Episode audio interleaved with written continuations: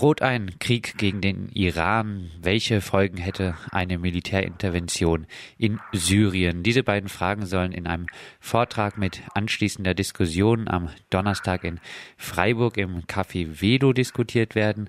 Und referieren wird Tobias Pflüger aus dem Vorstand der Informationsstelle Militarisierung in Tübingen und der Partei Die Linke.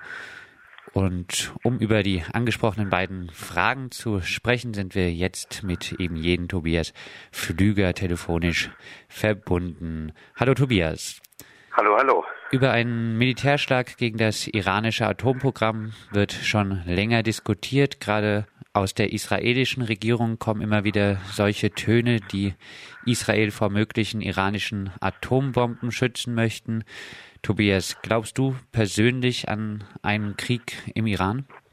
Ich würde mal so sagen, im Moment halte ich ihn für nicht wahrscheinlich, ich halte ihn aber für mittelfristig für höchstwahrscheinlich. Das hat ein bisschen damit zu tun, was offensichtlich zwischen der israelischen, der US-amerikanischen Regierung für eine Vereinbarung getroffen wurde. Da scheint es so zu sein, dass man sich geeinigt hat, während des US-Wahlkampfes soll es quasi keinen Krieg geben. Aber offensichtlich gibt es die Zusage, dass danach ein Angriff von den USA unterstützt würde. Und insofern denke ich, ist die Kriegsgefahr sehr real. Nur ist es im Moment so, dass es jetzt gerade dazu nicht kommen wird, sondern was wir im Moment gerade erleben, ist praktisch so dieses Säbelrasseln drumherum und in gewisser Weise auch eine Konzentration auf den Konflikt und den Krieg in Syrien. Wäre ein Militärschlag gegen den Iran, wäre das deiner Meinung nach ein legitimer Schritt gegen eine drohende Atommacht Iran? Nein, in keinem Fall, weil es ist erstens so, dass die Unterstellungen, die gegenüber dem iranischen Regime im Bereich der Atompolitik im Umlauf sind, in der Form so nicht zutreffen. Es ist nicht so, dass der Iran eine Atombombe hat, sondern der Iran betreibt Uranaufarbeitung und ähm, ist im Moment auch überhaupt nicht an dem Punkt, dass es waffenfähig wäre, sondern wenn es eine nukleare Gefahr in der Region gibt, dann sehe ich persönlich die vor allem im Moment in Pakistan. Pakistan ist eine Atommacht, Indien ist eine Atommacht, Israel ist eine Atommacht in der Region und ähm, der Iran ist entweder bisher oder ist überhaupt gar keine Atommacht. Ähm, und das, was quasi immer beschrieben wird, da kommen die Atomwaffen demnächst, halte ich für, wenn man sich quasi auf die Fakten beruft, zum Beispiel den letzten offiziellen IAEO-Bericht, dann ist es so, dass dort drin steht, dass der Iran sich an eine Reihe von Auflagen der Internationalen Atomenergiebehörde nicht hält. Aber da steht nicht drin, dass es quasi Nachweise gibt dafür, dass ähm, es ein atomwaffenfähiges Programm gibt, sondern es gibt eine ganze Reihe von Punkten, wo der Iran quasi die Auflagen nicht erfüllt.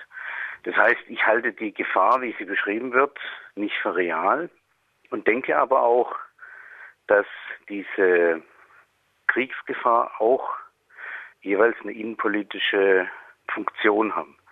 Das ist einerseits in Israel der Fall. Wir haben ja dort eine Reihe von Sozialprotesten und da ist es so, dass natürlich man sehr schön ablenken kann, wenn man gleichzeitig sagt, es gibt eine Bedrohung von außen. Und die Regierung Netanyahu ist ja tatsächlich unter realem politischem Druck. Insofern ist so eine aufgebaute Kriegsgefahr immer auch was, was innenpolitisch quasi denjenigen hilft, die da im Moment an der Macht sind. Das Gleiche gilt im Übrigen auch für den Iran. Ähm, auch da ist es ja so, dass Ahmadinejad vermutlich ja durch äh, Wahlfälschung damals ähm, an der Macht geblieben ist. Und auch da ist es so, wenn quasi Bedrohung von außen ähm, immer wieder äh, beschrieben wird, ist es natürlich was, was praktisch innenpolitisch die Hardliner stärkt. Das heißt, insgesamt hat es eine gewisse Funktion. Selbst in den USA hat es eine gewisse Funktion. Wir haben ja jetzt bei den Präsidentschaftswahlen gesehen, dass äh, Romney da ganz bewusst eine andere Position einnimmt als Obama, wobei beide quasi ganz bewusst die Option Kriegführung ja nicht sagen, die gibt es nicht, sondern äh, Romney sagt praktisch auf jeden Fall, wäre er bereit, ähm, quasi einen Krieg zu führen und Obama de facto sagt er im Moment gerade nicht. Das heißt, was ich auch noch wichtig finde, ist einfach diese innenpolitische Funktion von dieser ganzen Kriegsspirale, die da im Moment gerade läuft. Wie soll man deiner Meinung nach mit dem Iran umgehen? Was ich für sinnvoll erachten würde, ist, dass man tatsächlich diese Zuständigkeit dorthin gibt, wo sie nämlich hingehört, zur Internationalen Atomenergiebehörde, die ich zwar politisch nicht leiden kann, weil sie ja in ihren Prinzipien die Förderung quasi von Atomenergie hat. Gleichzeitig ist es so, dass praktisch rein auf der völkerrechtlichen Ebene das diejenige Institution ist, die dafür zuständig ist. Und da ist es so, dass praktisch entsprechende Auflagen dann auch gemacht werden können. Was wir im Moment ja haben, ist, dass die USA und die Europäische Union, die Staaten der Europäischen Union Sanktionen gegen den Iran verhängen, die in vielen Fällen die Bevölkerung treffen.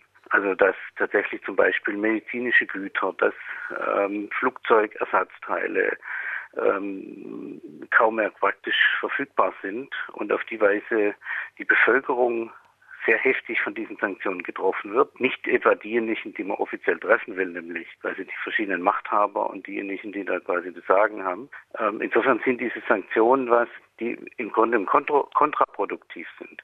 Was man machen müsste, ist, dass bei der Internationalen Atomenergiebehörde ganz klare Auflagen beschrieben werden. Und äh, da ist es auch so, dass die letzten Berichte, sagen wir mal, die Qualität, wie sie noch unter Al-Baradei waren, so nicht mehr haben, weil da zum Beispiel sehr häufig die Rede ist, dass von Informationen aus Mitgliedstaaten, äh, vermutlich von jeweils Geheimdiensten, sagen, dass quasi die und die Auflagen nicht erfüllt würden. Und ähm, da denke ich, was zum Beispiel notwendig wäre, ist ein politischer Druck, dass der Iran äh, erklärt, es ist verbindlich, dass sie kein ähm, Waffenprogramm betreiben. Leider ist es nach internationalen Richtlinien möglich, dass sie ein sogenanntes ziviles Atomprogramm betreiben. Ähm, das ist praktisch innerhalb des, der IAEO möglich. Ähm, und da kann man auch politisch einen Druck ausüben und nicht eben einen Druck der dann konkret nur die Bevölkerung oder weitestgehend die Bevölkerung trifft, ähm, sondern äh, wo dann tatsächlich diejenigen politisch unter Druck wären, die dort im Moment die Macht haben.